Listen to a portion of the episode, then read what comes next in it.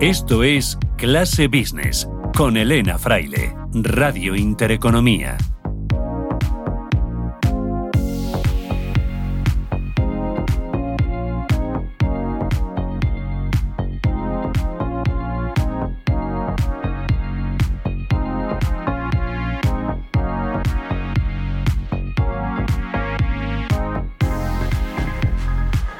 ¿Cómo están? Buenos días. Pues les saludamos otra vez de nuevo desde esta feria, esta 44 edición de, Fitur. Casi nos hemos quedado aquí a dormir ¿eh? para, bueno, pues para proporcionarles toda la información que, ha venido, eh, bueno, eh, que ha tenido lugar, que ha dado lugar esta, esta, esta edición. Decíamos que, mm, bueno, es eh, una de las citas más importantes. Aquí están representados muchísimos países con ese eje de la sostenibilidad, como les decíamos, pero hay países también que son más desconocidos en el turismo.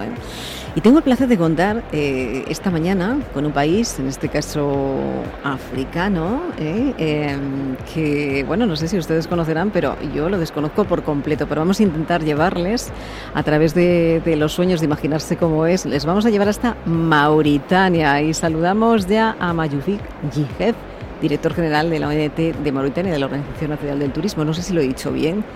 Yaoufik Jihed, no sé si lo he dicho bien, no lo he dicho bien.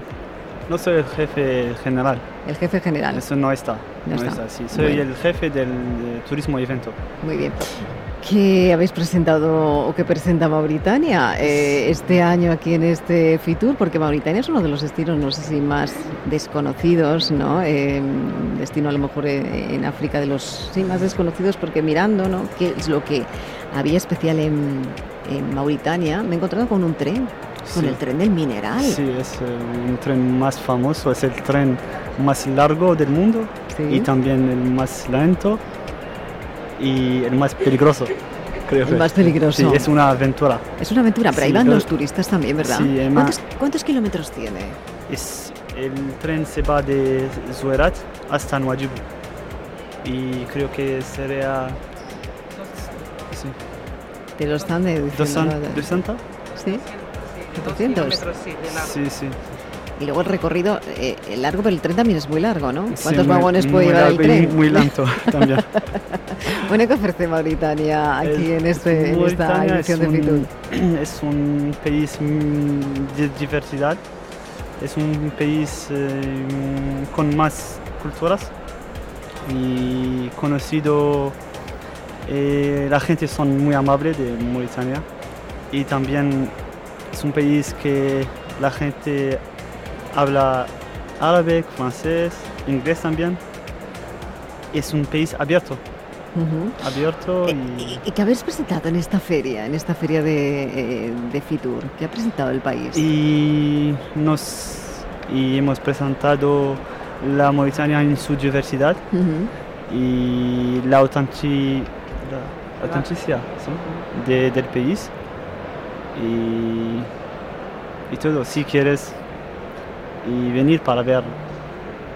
hay, que ir para ver hay que ir para ver. ¿Qué se puede visitar en, Mauritania? ¿Cómo es Mauritania? Para que aquel que no lo conozca no entienda un poco el concepto de, país, ¿no? Que se puede hacer alguien que diga, bueno, pues tengo un destino, estoy pensando en acercarme a Mauritania, ¿no? pero claro, quiero que mm, alguien me cuente qué puedo hacer. Sí, sí, claro. Y Mauritania la 80% porcentaje del, del, país es el desierto. Y las turistas que aman ir al desierto y descansar.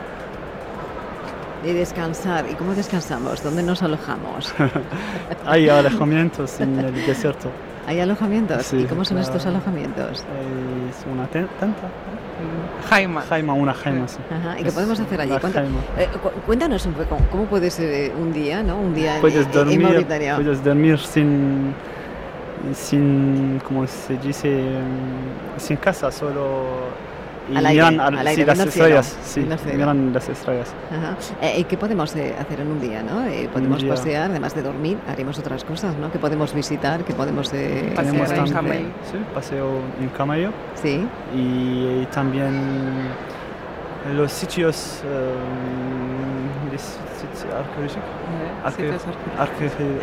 arqueológicos, o, arqueológicos, ¿no? Sí, arqueológicos. Que se pueden visitar, ¿no? Sí, sí. Em, eh, ¿Cómo estáis viendo esta edición de Fitur? ¿Cómo? ¿Cómo estáis viendo el ambiente en la Fitur? Sí, es muy... ah, sí. Eh, y mm, Fitur es un evento muy famoso. Sí. Es, creo que es primer en Europa o el segundo.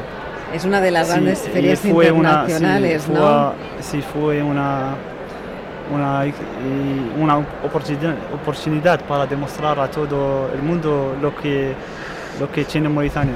Ajá. Eh, eh, yo siempre estaba preguntando, eh, porque hablamos de mucho de la importancia de la artesanía local, ¿no? Eh, ¿Qué podemos comprar si vamos a Mauritania? ¿No ¿Qué podemos comprar si vamos a Mauritania Sí, de artesanía? Sí, hay, hay regalos auténticos Sí. y puedes regalar y también un, came- un camello. ¿También un camello? me puedo- No, no me puedo traer un camello. Un camello no me lo puedo traer. No me dejan traerme un camello. España, sí. ¿Ah?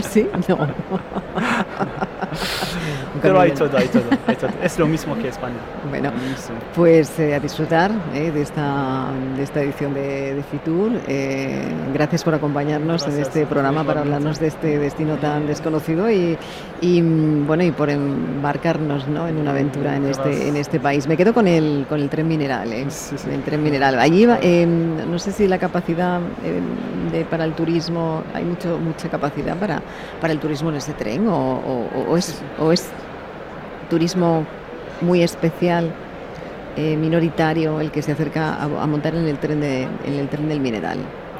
No, creo que todo, todos los turistas pueden montar es- ese, ese tren. Ujú. Sí, mm, sí. ¿Quiénes son los que se acercan? ¿Más los franceses, más los eh, Europa, más los, los asiáticos, más los Más norteamericanos? La gente de Europa. De Europa. Y especialmente los franceses. Sí, Sí. bueno, pues eh, ahí lo vamos a dejar. Muchísimas gracias eh, por acompañarnos esta mañana aquí en este programa. Voy a saludar porque no sé si conoces la isla de Madeira. La isla de Madeira nunca he ¿No ido, hemos ido? pero Bueno, pues a ver qué nos vamos a descubrir, a ver qué nos, eh, qué nos eh, depara ¿no? Eh, el turismo en, en Madeira. Gracias. Eh, saludamos a Susana mm, Álvaro, ella es directora de comunicación de Madeira, de la Agencia de Comunicación de Madeira aquí en España. Susana, bienvenida, buenos días. ¿Cómo estamos? ¿Qué tal? Muy buenos días, Elena. Pues muy bien, fitureando, como, como, como vosotros, supongo, pero Sí, bien. Tú no conoces Mauritania. No conozco Mauritania, pero una de mis hermanas trabaja en cooperación internacional y sí que lo conoce. De hecho, fue uno de sus primeros países y, y bueno, pues se quedó verdaderamente asombrada. Le gustó mucho, sobre todo, la hospitalidad de la gente. Bueno, vamos a hablar de Madeira. Decía yo que es la isla bonita, la isla del color, eh, la isla para acercarse, ¿no? A un momento determinado y hacer turismo, ¿no? ¿Qué presenta aquí Madeira este año en esta en esta feria de Fitur? Bueno, es la isla del color y es, la es el mejor destino insular del mundo. O sea que por novena vez consecutiva le han dado este reconocimiento. Pues yo creo que Madeira es un destino que concentra todo. Eh, está cerquita de España, tiene una conectividad aérea estupenda, a poco más de dos horas. Y luego aparte su oferta variada pues de gastronomía, de ocio, de cultura, de naturaleza. Estamos hablando de, de un destino pues que, que sobre todo tiene un bosque de laurisilva que es patrimonio de la humanidad desde 1999 y que dos terceras partes de la isla eh, es el Parque Natural de, de- de Madeira, que es reserva biogenética, es decir, que la naturaleza supura por todos los lados. ¿no? Y sobre todo es un destino para todos, para parejas, para grupos, para familias. Y, y encontrarás de todo y encima son hermanos portugueses, así que por supuesto invitamos a visitarlo totalmente. ¿Cómo es la, la- la- la oferta, no? La oferta, por ejemplo, hotelera para acercarnos a la, a la, a la- a la isla. Bueno, Madeira tiene una oferta hotelera muy variada, o sea, empezando por Funchal, que es la capital, se concentran pues eh, hoteles para todos los gustos, eh, también están bueno pues las quintas, eh, si quieres bueno pues algo más chiquitito puedes encontrar eh, bueno pues eh, los propios apartamentos, es decir, en cuanto a oferta hotelera te puedes alojar en, en- en cualquier tipo de, de establecimiento de hoteles y encontrarás eh, bueno pues todo lo que más se adecue a ese momento de viaje que, que estés que estés pensando ¿no? tanto si quieres estar más cómodo como si quieres estar menos cómodo. O sea, tiene para todos.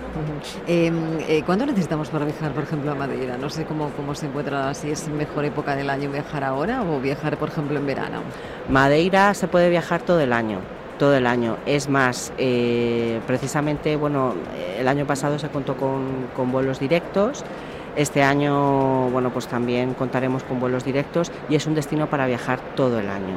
El verano a lo mejor hay más concentración de, viajeros, de hecho, bueno, pues precisamente eh, el año pasado, o sea, de enero a octubre recibió un 32% más de, turistas españoles y, y, bueno, pues por eso también estamos de celebración. Pero si quieres viajar a Madeira, Elena, todo el año es buen momento. Eh, ¿Cómo es importante ¿no? también las experiencias, eh, decíamos, la experiencia de viajar con la cultura, la experiencia de viajar con la gastronomía? La isla, ¿por qué atrae, además de por la naturaleza? Pues porque es un convenio, un compendio de todo, de cultura, empezando por Funchal, por la capital. Yo siempre recomiendo un punto de partida eh, visitar el centro, la catedral, eh, justamente en el centro, bueno, pues en el proyecto de las puertas pintadas que es maravilloso, mm. el mercado de los labradores que puedes ver de cerca la tradición cultural y gastronómica, especialmente de los madeirenses con los pescadores. Luego mm, también tiene una oferta de ocio museística, culturalmente hablando, muy importante, con el Museo del Juguete, el Museo del Bordado. Es decir, yo creo que los amantes de la cultura por esa parte también tienen eh, muchos atractivos. Luego también, si quieres irte de aventura, un Jeep Tour, la zona de, San Vicente, eh, para mí es la postal de Madeira. Eh, te, sube, te baja por esos caminos en las que ves los acantilados, es, maravilloso. Y luego, sobre todo, también pues la parte gastronómica. Es decir, yo creo que, la experiencia de ir a una quinta y probar un maridaje de vino con la típica espetada eh, es algo que un viajero, sobre todo en este caso el viajero español, no se debe perder. Pues eso es lo importante. No sé si nuestra próxima invitada eh, ha estado en Madeira. Ella es Silvia Vilés, directora del TIS. Eh, Silvia, bienvenida, buenos días. ¿Qué tal? Buenos días, muchas gracias. No he estado, pero me están entrando unas ganas enormes de irme. bueno, pues nos vamos juntas, si te parece. Vamos, vamos. Bueno, y Silvia, oye, y esta edición, la número 44, y con gran presencia de países con un pistoletazo de salida para el turismo el año 2024 que todo indica ¿eh? que las previsiones se van a quedar cortas, ¿no? Em, vosotros sois también dentro de lo que es la tecnología del turismo, sois alguien importante, eh, tú eres director del TIS, eh, el Tourism Innovation, la Summit, se va a celebrar en octubre en Sevilla, ¿no? que tiene como la innovación como, como aliada, ¿no? y mm, es clave no tener la innovación como aliada y también este año hablábamos de la sostenibilidad, qué importante. Así es, y hemos presentado aquí en el marco de, Fitur la nueva campaña de esta, lo que será la quinta edición, sobre todo muy centrada, vamos a ver cómo va a tener, qué impacto real va a tener la inteligencia artificial que estamos viendo que está avanzando ya no a año a año, sino es que estamos hablando de día a día, estamos viendo unas innovaciones brutales, eh, con el nuevo marketplace de ChatGPT están saliendo un montón de aplicaciones y realmente ya se está aplicando mucho, ¿no? sobre todo en la parte de, traducción de idiomas, ¿no? cuando viajamos y queremos acoger muchas culturas, a veces el idioma es una barrera ¿no? y nos puede ayudar y facilitar en traducir la manera en que nos comunicamos, aparte de, ser una palanca que nos puede ayudar a, mejorar nuestros procesos. Entonces, eh, el TIS, como bien dices, va a ser el marco en el que vamos a poder conocer cómo todas estas tecnologías disruptivas van a cambiar la forma en que viajamos de ahora en adelante. Va a ser muy diferente el 2024. Eh, se celebra en octubre días. Del 23 al 25 de octubre. Está aquí nada, a la vuelta de la esquina, casi porque octubre está aquí a la vuelta de la esquina. Y con gran presencia asiática este año, además. Eh, este año tuvimos, en la pasada edición tuvimos a México, recuerdas que tuvimos una presencia muy importante de mexicanos. Y por fin pues vamos a tener la presencia de China, que es un, país eh, muy importante para Europa a nivel de atracción de visitantes. Y están innovando ahí de una manera que ni nosotros lo sabemos. te iba a decir, claro, cada, año es una novedad ¿no? en innovación. este año dicen China, eh, países que, bueno, que, que ves cosas que, que, van a llegar aquí. ¿Te ha sorprendido algo de lo que estás viendo? Pues eh, por un lado tenemos que entender, por ejemplo, me comentaban ¿no? que el TikTok de ahí, que es originario de ahí, ¿no? pues eh, para ellos es la manera en la que se forman en las escuelas, es, es un canal divulgativo eh, como muy elaborado, no como aquí que hacemos bailecitos o, cosas así más entretenidas. Ahí es un canal como muy divulgativo, entonces lo que queremos es tender ese puente para entender cómo, se, cómo comunicarnos con estos mercados. Eh, y luego aparte van a venir varias ciudades en las que yo no he estado, voy a, voy a poder ir en los próximos meses, pero me han dicho que una vez vuelves de ahí que es otro mundo, entonces queremos conocer qué es este otro mundo, esta nueva tecnología, qué podemos aprender de ellos, si esto es aplicable aquí o no y o al menos para, para tender puentes en estos mercados que ahora ellos tienen mucho interés en venirse a Europa, nosotros en querer ir ahí y esperamos pues dar un poco de luz a los empresarios que quieran establecer relaciones con este mercado. Oye, Silvia, muchísimas eh, empresas, pequeñitas empresas que sorprenden ¿no? por, lo que, por lo que traen a, este tipo de, ferias. Estábamos hablando antes también, bueno, ayer en este caso con Hotelverse, eh, ese, bueno, ese patrón de gemelo digital, lo que viene a poder reservar desde la hamaca hasta tu, tu habitación, verla antes. Todo esto es una revolución, la, la innovación, la tecnología es una revolución y esto viene para quedarse. Esto viene para quedarse y al final hay, grandes retos ¿no? también que tenemos que entender porque cuando empiezas a adquirir tecnología también tienes que integrar sistemas ¿no? y cuando queremos una, una experiencia o al menos el viajero ¿no? quiere, tenerle, quiere, quiere, quiere, tenerlo todo en la palma de la mano en su móvil lo más fácil posible, ¿no?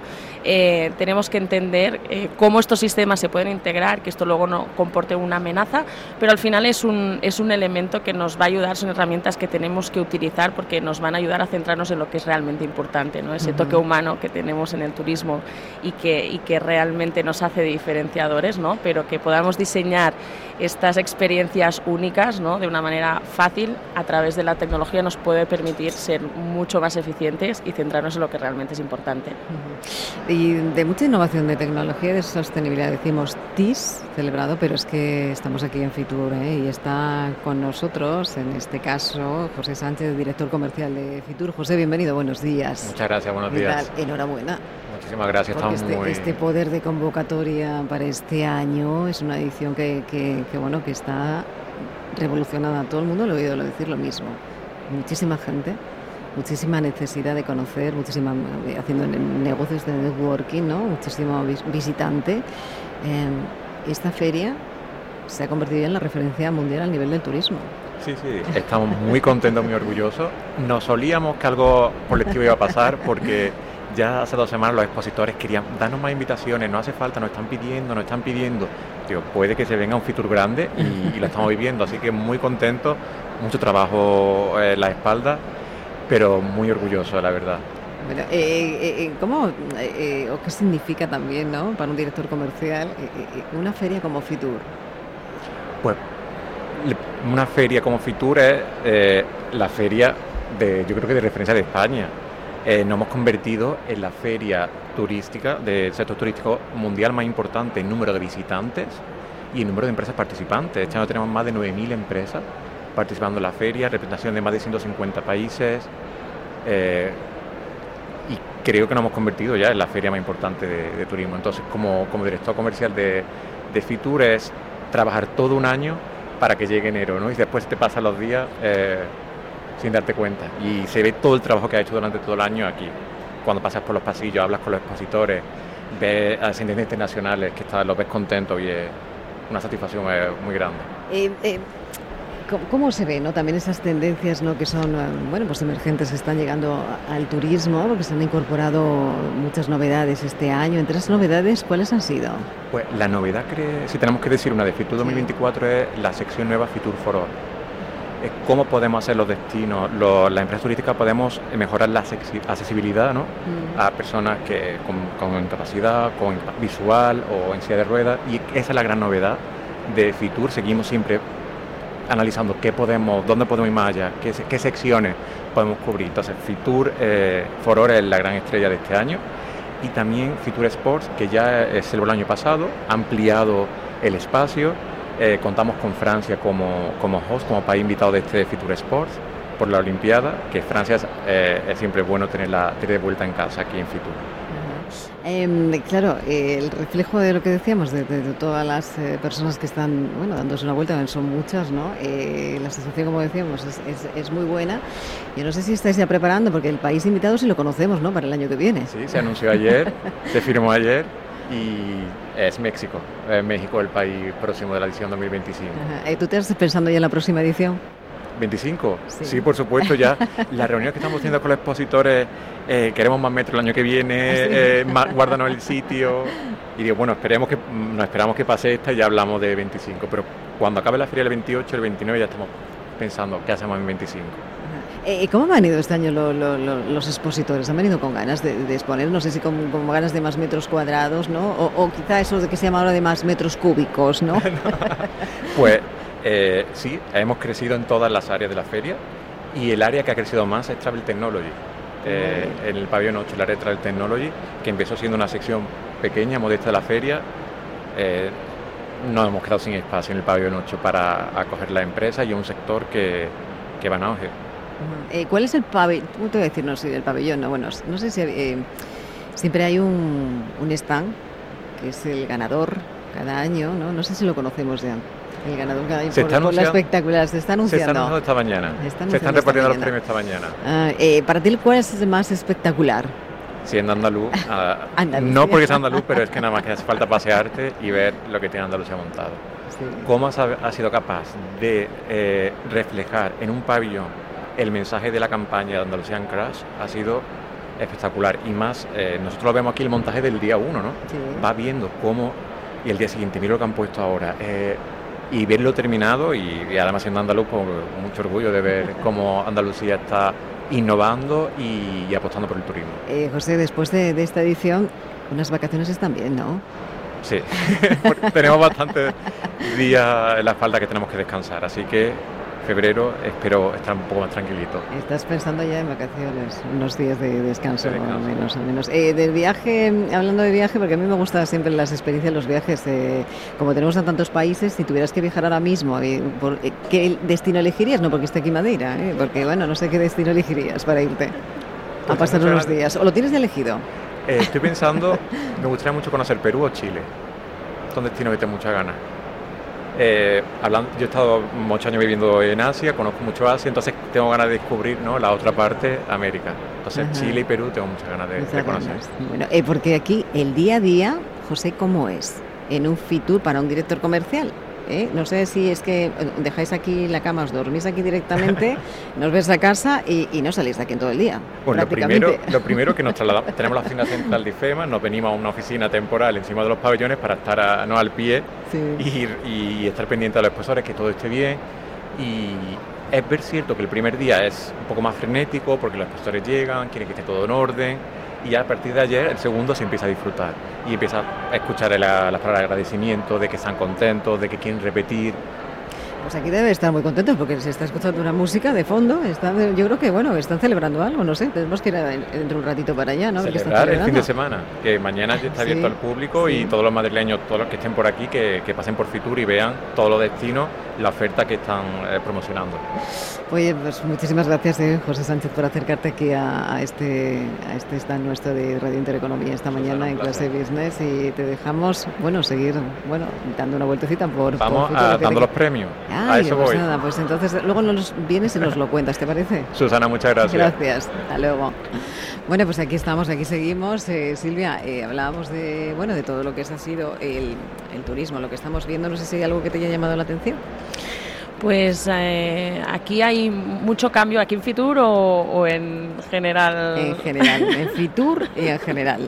A ver, estamos viendo a nivel de turístico, como decías, se augura un gran año. Estamos viendo muy buenas cifras, ¿no? Ya no es comparable con todo lo que se ha vivido 2019, ¿no? que era como el antes de la pandemia. Eh, ha sido un año muy bueno, se augura un, 2024 también con muy buenos resultados eh, en líneas generales y lo que sí que, para nosotros no es importante, de que eso no, no sea un freno, porque a veces vamos todos como pollos sin cabeza y, es muy importante pensar a largo plazo, ¿no? Como, el impacto que tenemos con las ciudades a nivel local, con los ciudadanos, no solo pensar en el turista que viene y, que deja, ¿no? Eso es importante y, trazar, ¿no? Para que luego no, nos convirtamos en esa turismofobia ¿no? que, a veces se genera, cómo luchemos a través de ella para crear unos destinos mucho más sostenibles, con un impacto real eh, y trabajar muy de la mano pensando en el, en el ya no largo plazo, hablo de, de medio plazo. ¿no? Y pienso que esto es una tendencia que estamos viendo muchos destinos que están haciendo los deberes, pero hay un largo recorrido. Al final, para nosotros, en los debates que hacemos en Sevilla, ¿no? se habla mucho de la tecnología, no deja de ser una herramienta para, para ayudar a medir o,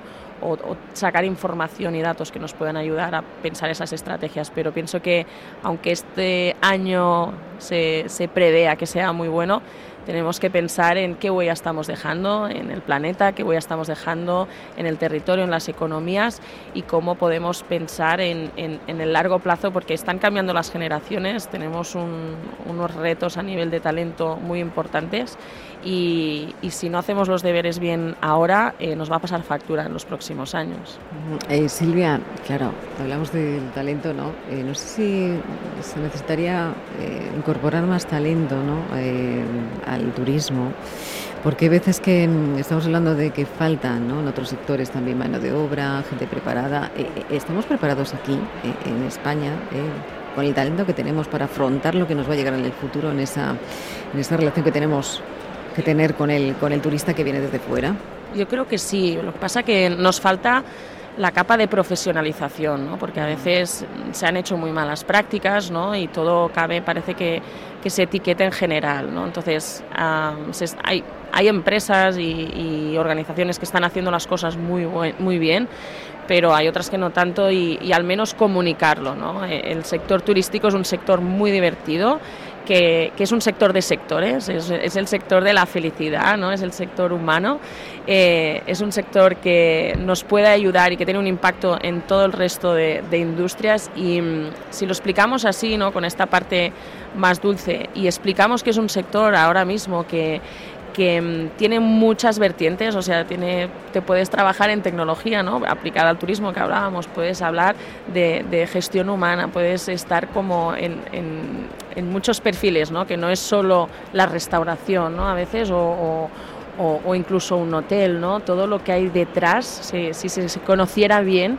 y se viera la pasión, porque al final los que trabajamos en, en este sector lo vivimos con mucha pasión, eh, quizás nos ayudaría a, a, captar talento, pero tenemos que hacer los deberes todos, ¿no? Intentar retener a la gente y explicarles y trasladarles estos valores para que nuestro sector sea, siga siendo un referente ¿no? y que la gente que se vaya de nuestro país se vaya con un buen sabor de boca y quiera volver por, por lo competitivos que somos, por lo amables que somos, por la propuesta de valor gastronómica o oferta cultural que les ofrecemos. Entonces, es un reto, pero, pero pienso que podemos, si hacemos las cosas bien y profesionalizamos bien el sector, podemos ser un referente a nivel mundial, más de lo que somos ya más de lo que somos ya, tenemos que hacer, como dicen, los, los deberes. Eh, y en todo este camino, fíjate que estaba pensando en, la gente joven. Hemos tenido a, un, a, alguien joven aquí, a Guillermo, que venía de, Hotel Verso. Dice, llevo siete meses en la compañía. Dice, pero vengo del sector del, del mundo hotelero. Entonces, yo creo que para entender el turismo, ¿no? es eh, deberíamos ayudar a través, no sé si de la formación profesional, de algún modo, a aquellas personas que tienen esa vocación de servicio dentro del turismo para que, bueno, pues para que se preparen ¿no? para este mundo que es tan, te iba a decir, tan inmenso o que se va a convertir en uno de los grandes motores económicos aquí en España, ¿no?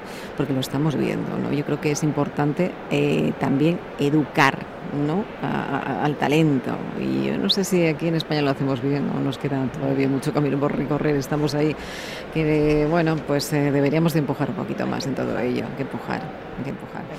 Del TIS, eh, no sé si se va a hablar de talento también, eh, no sé si habéis preparado, eh, que yo creo que ya tenéis casi todo el TIS preparado para, para el mes de octubre, ¿no?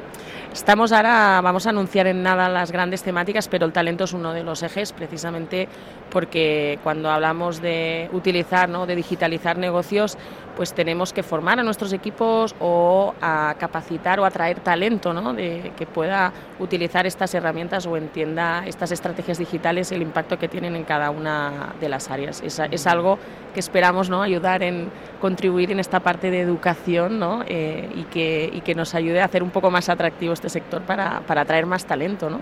Eh, Silvia, eh, claro, hablamos grandes destinos, grandes ciudades, que bueno, pues que al final eh, tenemos referencias aquí en, España, pero también hablamos de ese turismo local tan necesario, ¿no? Empujarlo, yo creo que se está trabajando en ello, ¿no? En esos entornos más, más locales. Em, eh, no sé si nos queda mucho camino también por recorrer en este sentido, ¿no? porque se está haciendo lo que se tiene que hacer en innovación y en digitalización y en seguir adelantándose a las tendencias en el mercado más local del turismo en nuestro país. Mm, poco a poco sí. Eh, de hecho, son los casos de éxito que nosotros intentamos visibilizar, ¿no? tanto eh, turismo de playa, turismo rural, ¿no? a veces, eh, como dices, pueblos desconocidos o de repente que se han hecho famosos porque han salido en una peli sí. de Netflix. ¿no? Em, este tipo de, de, casos de éxito queremos explicarlos para que otros, otros pueblos, otras ciudades quizás no tan, no tan reconocidas puedan entender cómo ellos también pueden implementar y, y hacer una estrategia de, de inteligencia turística en, en, el destino para darse a conocer. Al final ya no es tener una web, ¿no? es cómo estás, qué recomendaciones haces, en qué canales estás. Entonces, eh, si quieres atraer, como dices, eh, un, una potencia, si quieres ser una potencia económica a nivel turística, tienes que tener muy claros cuáles son las bases, porque si no, mm, no vas a ir a ningún lugar. Eh, Susana, decías tú, sí, sí, es necesario, es necesario. Aquí no sé si, bueno, en Madeira estábamos hablando, ¿no? De que es la ciudad de la luz del color, es la ciudad en la que se habla de esos eh, parajes, ¿no? Naturales, ¿no? En el que se cuida también mucho la sostenibilidad. No sé si cuidan eh, lo local igual que lo hacemos en España. Ellos están súper, o sea, en Madeira están súper comprometidos con, con, el tema de la conservación y de la protección del medio ambiente. Mm. De hecho, estoy totalmente de acuerdo en lo que dice Silvia también, porque es que todo vira eh, ahora mismo a la sostenibilidad y, y, muchas veces se piensa en cuántos, cuánto ingresamos, cuántos visitantes van a llegar, pero también hay que hacerse la pregunta del otro lado, ¿qué capacidad tienen los países para acoger a los visitantes y que se encuentre ese punto de equilibrio entre la sostenibilidad, el hacer turismo de una manera pues comprometida, de una manera totalmente consciente y en disfrutar de la experiencia en el destino. ¿no? Yo creo que, que, Madeira en ese sentido es 100% eh, sostenible y además ellos cuidan mucho lo suyo porque saben que es parte del valor añadido que tienen y que es una cosa que ellos ofrecen como experiencia al visitante. Entonces, eh, totalmente, ellos, vamos, en Madeira 100% comprometidos. Bueno, pues si alguien que esté comprometido eh, o que está comprometido, decíamos, en ese entorno local, eh, bueno, pues son la red de cooperación de las rutas del emperador Carlos V, eh, que están aquí en Fitur, en el eh, stand de Extremadura, y el responsable de, el responsable de comunicación de precisamente de esa red de rutas del emperador Carlos V es Víctor Fernández. Víctor, bienvenido, buenos días. Buenos ¿Cómo estamos? días, ¿Qué tal? No sé decir buenas tardes ya, pero bueno. Bueno, la hora que es ya se puede decir buenas tardes.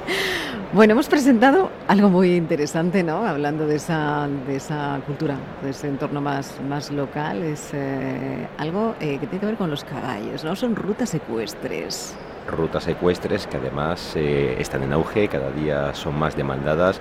El turismo ecuestre no deja de crecer en España, los datos están ahí, la dinamización que, proporciona en materia económica, social, es importante y, y qué más que esa ruta que realizó el emperador Carlos V desde Laredo en 1556 hasta su retiro definitivo en Yuste qué mejor manera de hacerlo a caballo y esa es la, la, la idea y ese es el objetivo que, que, tenemos en las rutas de Carlos V y ese es el leitmotiv de la presentación que ha tenido lugar esta mañana en el stand de Extremadura. Eh, porque claro, para quienes no lo conozcan, esta red de cooperación de las rutas del emperador Carlos V es un, una asociación, un ente que está formado por 73 Ahora ¿Socios? mismo son 73 socios que comprenden villas, ciudades y diferentes asociaciones históricas, culturales de un total de 13 países de tres continentes distintos. E, ¿Es fácil eh, hacer una red de rutas con tanto país y tanto, y, y tanto socio? si se tiene en cuenta lo viajero que fue el emperador Carlos V, todavía quedan muchos territorios, muchas ciudades y muchas villas por, por, incorporar, pero la verdad es que es una maravilla. Además, este itinerario cultural fue recertificado por el itinerario cultural europeo el año pasado, lo cual le faculta para durante cinco años más seguir promocionando no solamente lo que es la tradición y la labor que realizó el emperador Carlos V desde un punto de vista histórico, político y social, sino más bien lo que son esos lugares que conforman esta red de rutas, ese, ese poder y esa riqueza social, histórica, cultural y económica que ofrecen y que pueden aprovecharse de una, de una figura tan histórica y tan importante como es la de Carlos I de España y V de Alemania. Em, hablamos de que esas rutas que se han eh, presentado eh, aquí en, Fitur eh, es algo que se ha hecho ya, ¿no? que se han realizado, lo ha hecho dos jinetes que han recorrido ¿Cuánto? Cerca de 530 kilómetros, que son los que separan Laredo hasta el monasterio de Yuste, son Luis González Sanz y Juan Luis Picado Núñez, dos eh, jinetes extremeños de, Valencia de Alcántara, uno de ellos, por cierto, ese es Juan Luis Núñez, que ha estado, Juan Luis Picado Núñez, que ha estado esta mañana presente en el stand de, de Extremadura para presentar esta ruta y sobre todo eh, lo atractivo ha sido el, el, caudal de experiencias que han contado acerca de cómo fue esta ruta y que se asemeja mucho a cómo lo hicieron en ese 1556 los miembros del séquito que acompañaron al emperador desde Laredo hasta Yuste, han recorrido las mismas veredas, los mismos caminos, han atravesado los mismos puentes de piedra por los que pasaron aquellos miembros de aquella aquel séquito fantasmal, como llegó a decir Fray Prudencio Sandoval, cronista de Carlos V, y lo que han hecho es dar el primer paso para conseguir que esta ruta tenga un desarrollo más eh, largo. Aún queda mucho trabajo por hacer, quedan por señalizar muchos caminos, quedan por incorporar a más eh, pueblos que forman parte de, ese, de esa ruta y sobre todo incentivar el turismo ecuestre. Es un turismo que está en desarrollo, que tiene mucho potencial, cada vez hay más gente que realiza, que realiza este tipo de turismo y que podrían encontrar en esta red de rutas y en concreto en esta ruta que va desde Laredo a Yuste una manera más de familiarizarse con el mundo del caballo, pero también eh, familiarizarse con la historia tan rica que tiene esa ruta. Eh, para ello, eh, claro, hay que estar preparado. Porque no cualquiera se puede montar un caballo y hacer 521 kilómetros en casi 21 jornadas, ¿no? No sé si ha dado alguna recomendación los jinetes sobre todo disfrutar y amar el caballo. Eso es lo más importante, amar ese, ese animal tan, tan bello y sobre todo tan representativo de esta piel de toro que es España y segundo, evidentemente, tener muchas ganas de, disfrutar de una ruta que ofrece tantos atractivos y que tiene tanto riqueza y tercero, y no menos importante, saber montar a caballo, lógicamente. Eso, es lógicamente. Y además es que eh, hay que saber montar y, hacerlo bien, ¿no? Porque para soportar esos kilómetros hace falta tener mucho, mucho nivel. Y sobre todo una forma física importante porque son muchos kilómetros a lomos de un caballo y sobre todo, más que la forma física, el tener la mentalidad de, de estar a lomos de un animal y de circular y transcurrir por lugares eh, por los que solo puede ir un caballo y que evidentemente son completamente distintos a los que hoy haríamos nosotros como personas y eso pues cambia también la forma de ver esos mismos caminos y esas rutas que se recorren. El objetivo es eh, promocionar, entiendo, ¿no? esta ruta eh, como bueno un destino o destino también turístico, ¿no? como puede ser, no sé si se llega a convertir, no va a ser como el Camino de Santiago. Están no iba a decir parejos en cuanto a infraestructura, porque evidentemente el Camino de Santiago tiene mucha más trayectoria, pero el potencial es similar, incluso podría ser mayor, porque estamos hablando de unas rutas que comprenden lo que he dicho anteriormente, tres continentes, que comprenden ahora mismo 13 países distintos de Europa. Estamos hablando de, un, de, un de unos territorios que abarcan una gran cantidad de, experiencias, de lugares, de, sitios en los que o bien estuvo el emperador Carlos V o que están relacionados con su historia y que ofrecen una expansión en todos los sentidos desde el punto de vista económico, cultural, histórico, social y que conforman una red que si se desarrolla por completo el potencial es inmenso. ¿Y eh, cuánto tiempo lleva funcionando la red de la red de cooperación? la red de cooperación lleva funcionando desde el año 2013, eh, cuando en Medina de Pomar se puso en marcha, y en 2015 recibió por primera vez el certificado de ruta cultural de los itinerarios culturales del Consejo de Europa. Y es lo que he comentado anteriormente, el año pasado recibió la recertificación, que significa que tiene de nuevo ese sello de calidad que otorga el Consejo de Europa y que, y que indica que es una ruta que no solamente mantiene los valores y tradiciones eh, del emperador, sino que también cuenta con el respaldo de una institución tan importante como el Consejo de Europa. Mm, eh, ¿Qué es lo que se, pretende? ¿no? Eh, tienes pocos años de vida ¿no? para ser una red de rutas de, cooperación, ¿no? pero todo comienza y comienza a caminar. es importante ponerlo en valor, ¿no? aparte de esta de estas rutas secuestras, ¿no? que es algo más eh, para empujar, pero eh, ¿qué tiene como objetivo esta red de rutas? La red de rutas tiene, lo primero, dar valor y dar importancia a los pueblos, ciudades y asociaciones que la componen.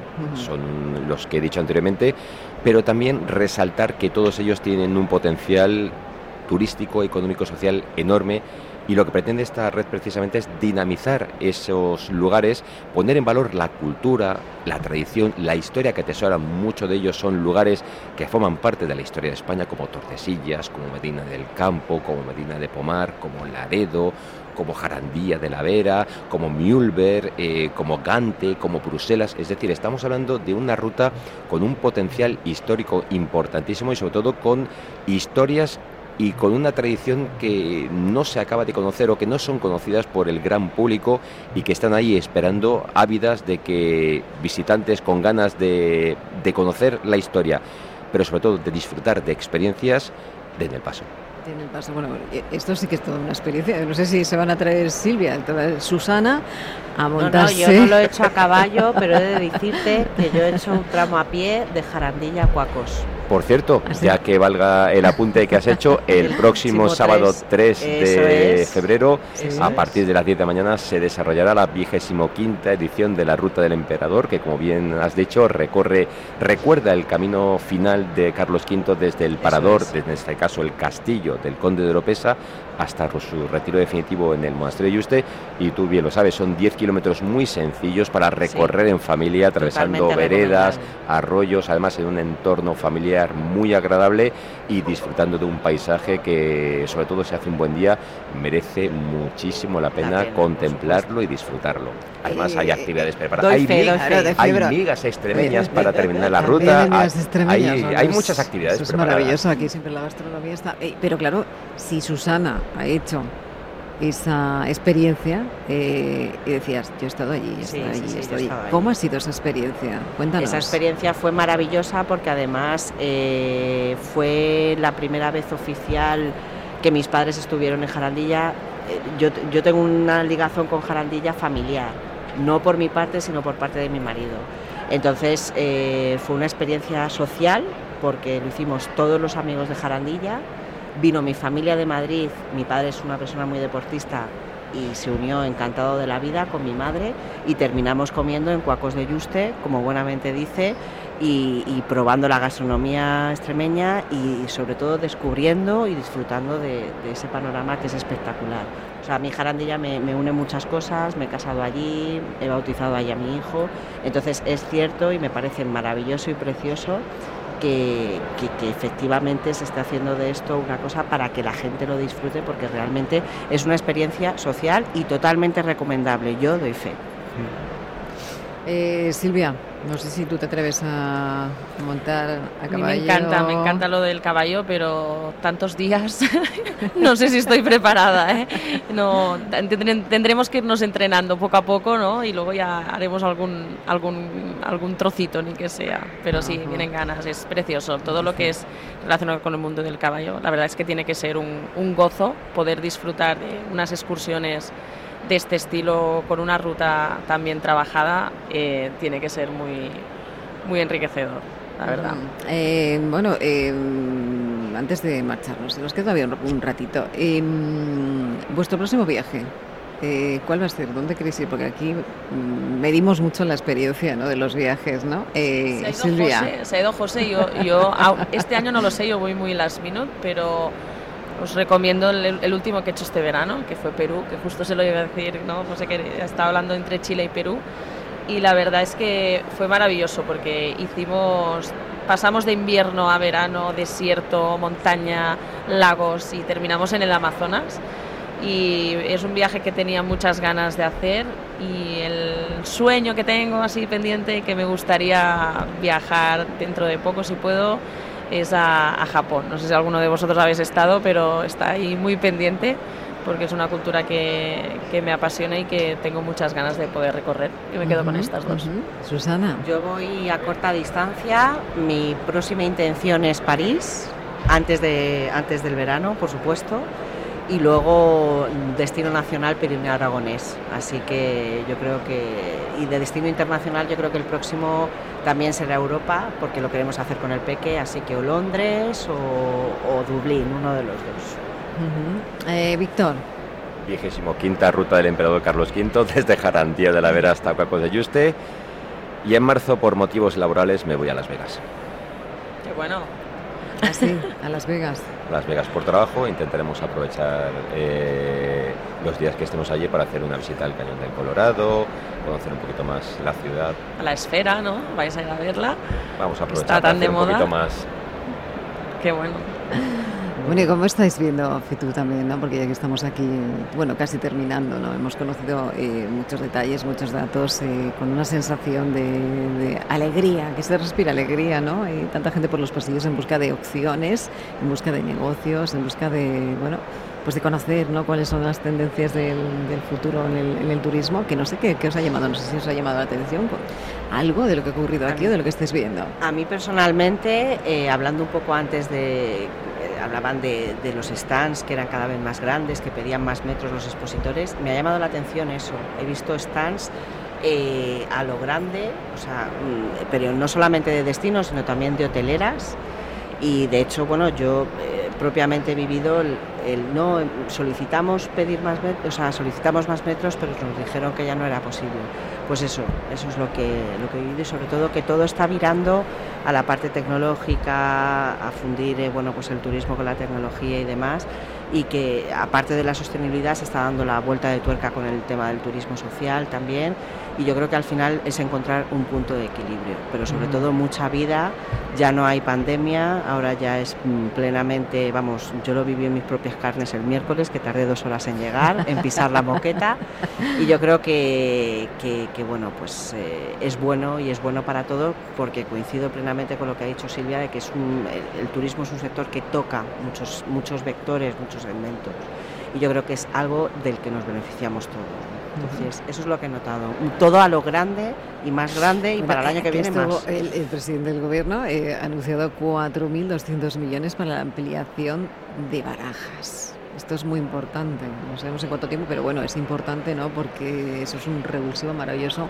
para el turismo en nuestro país. Estamos eh, debatiendo además esta mañana, ¿no? Si decíamos, bueno, no sé, cómo tienen otras ciudades eh, dos aeropuertos, en el caso de Londres, en el caso de, de París, decimos, porque España digo, ya tiene dos aeropuertos la ampliación de la, por ejemplo, la T4 puede, bueno, pues eh, yo creo que es importante y tenerla eh, concentrada en un, en un, mismo lugar, ¿no? Porque la conexión y la conectividad entre, entre la S, eh, la T4, pues está muy conseguida. Yo creo que podemos ahí ser, bueno, number one de los de, de, la, de la ampliación ¿no? de esas frecuencias en avión para viajar a estos destinos maravillosos, Silvia.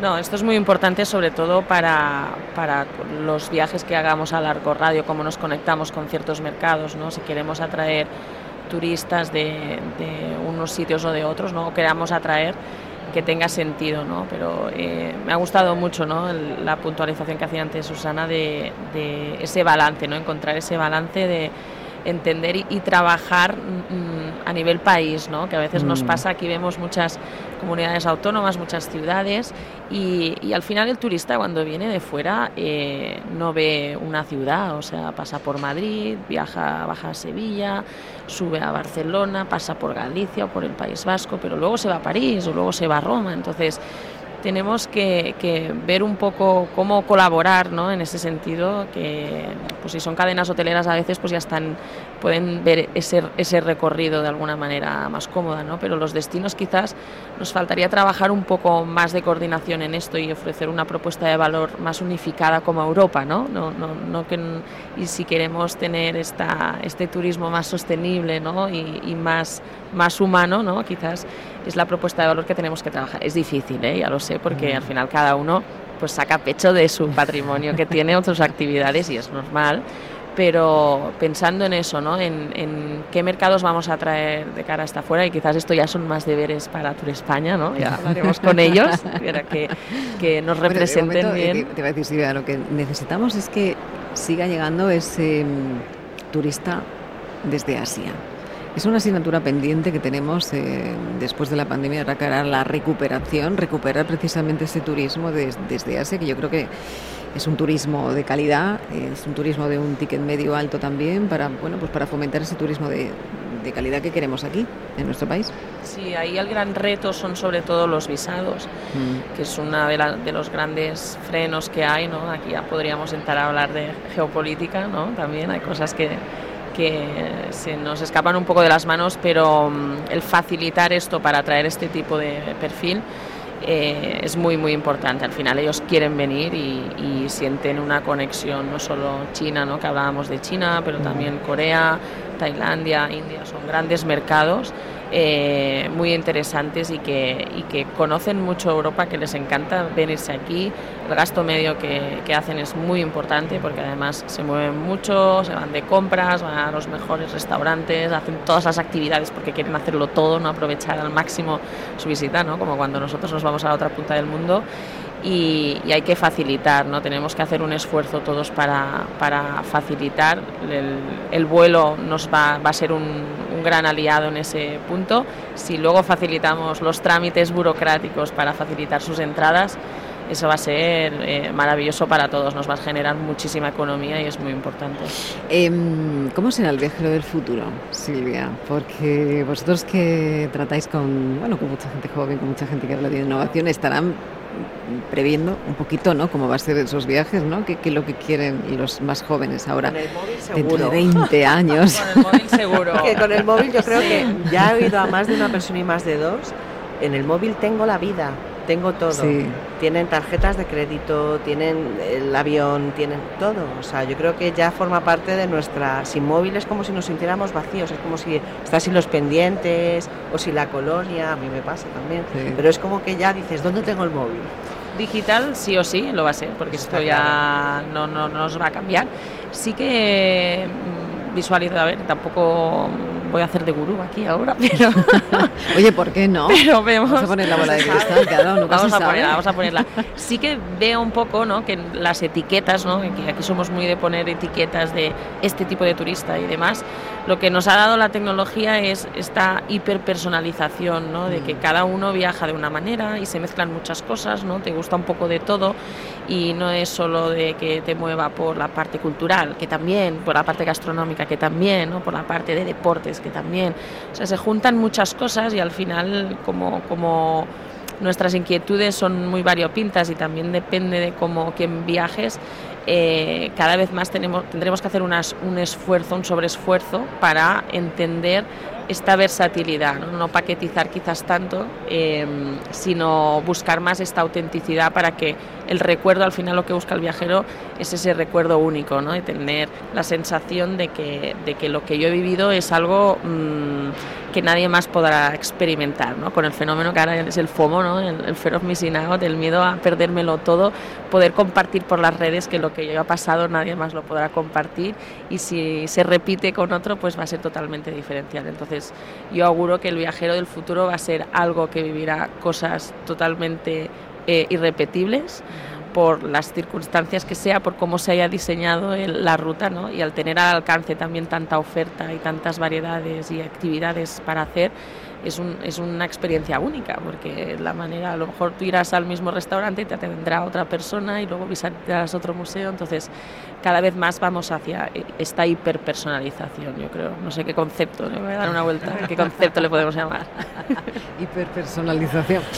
Bueno, eh, pues así es, no sé, Víctor, si quieres aportar algo sobre estas tendencias que pueden llegar, ¿no? ¿Cómo será el viajero del futuro? ¿Te lo imaginas? ¿Montarán a caballo e irán, serán parte de esa red de cooperación de las rutas? ¿eh? Pues Estarán todos a ahí mí paseando en esos destinos. que ahora que está tan de moda la inteligencia artificial, la aplicación de estas nuevas tecnologías para desarrollar eh, las formas de, de viajar, de conocer, de disfrutar, que nos dejáramos llevar más por la inteligencia emocional, que disfrutemos de las cosas, que en lugar de coger el móvil y hacer un vídeo, una foto, o si estamos ante un acontecimiento, grabarlo, dejar que sean los sentidos los que aprendan con H lo que estamos viendo, lo que estamos sintiendo, lo que estamos disfrutando y lo almacenemos en ese disco duro que tenemos todos dentro de la cabeza que funciona a la perfección y que nos permite disfrutar, recordar, revivir lo que hemos visto, lo que hemos bebido, lo que hemos comido, lo que hemos disfrutado y que más que la inteligencia artificial apostemos por esa otra tecnología, por esa otra inteligencia que tenemos todos dentro y que si compartimos con los demás podría hacer de este mundo un lugar un poquito mejor. Me gusta mucho eso, inteligencia emocional. Yo me voy a quedar con eso. Yo Quiero viajar también, con te lo inteligencia. Lo lo compramos ahí. Bueno, pues ahí vamos puesto. Mira, un granito de arena. ¿Has visto ahí un granito para que en el teaser próximo dice viajamos inteligencia, pero también emocional? ¿Por qué no? No? emocional, me ha Bueno, encantado, sí, eso sí. nos lo apuntamos. Bueno, y a ustedes, bueno, yo me despido eh, aquí en Fitur. Nosotros nos vamos a quedar aquí un ratito, si lo permiten, pero ustedes ya lo saben, les eh, volvemos a encontrar el próximo sábado a las eh, 12 de la mañana. Aquí nos quedamos, ¿eh? Y ya saben, si tienen oportunidad, le muy poquitas horas, visiten a un Fitur porque merece la pena darse una vuelta. Hasta entonces, hasta la semana que viene. Sean felices.